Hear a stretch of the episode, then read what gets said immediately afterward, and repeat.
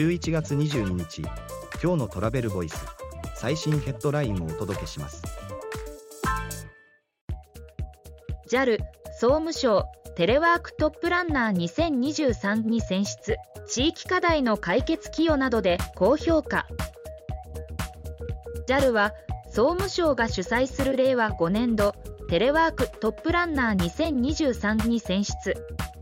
経営効果の発揮テレワーク時のコミュニケーション面の課題解決地域課題解決への寄与などで高い評価。次のニュースです。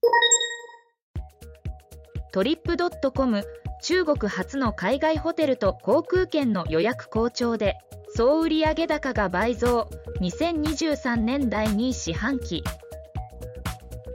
Trip.com Group Trip.com の2023年度第3四半期2023年7月から9月の売上高は前年同期比99%増の137億人民元約2740億円中国の国内旅行市場は好調が続き海外旅行も回復傾向。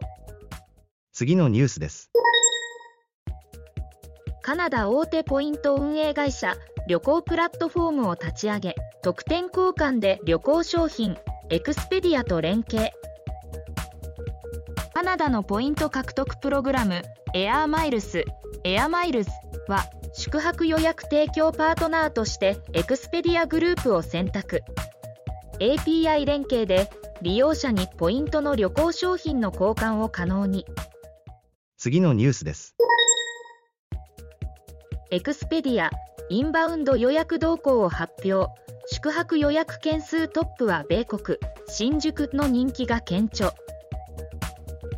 Expedia は日本の旅行予約傾向を公表。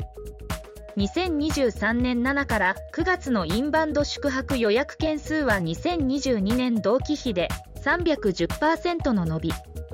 2022年秋の水際対策緩和円安が影響して需要は大きく拡大。次のニュースです。2024年の世界の消費者トレンド6つのポイント予測 AI に聞けが浸透サステナブル会議やお手軽ウェルネスも。世界大手調査会社ユーロモニターが世界の消費者トレンドの2024年版を発表2024年に予想される6つの消費者トレンドを明らかに。AI サステナブル節約志向ウェルネスなど。記事の詳細はトラベルボイス .jp で。ではまた明日。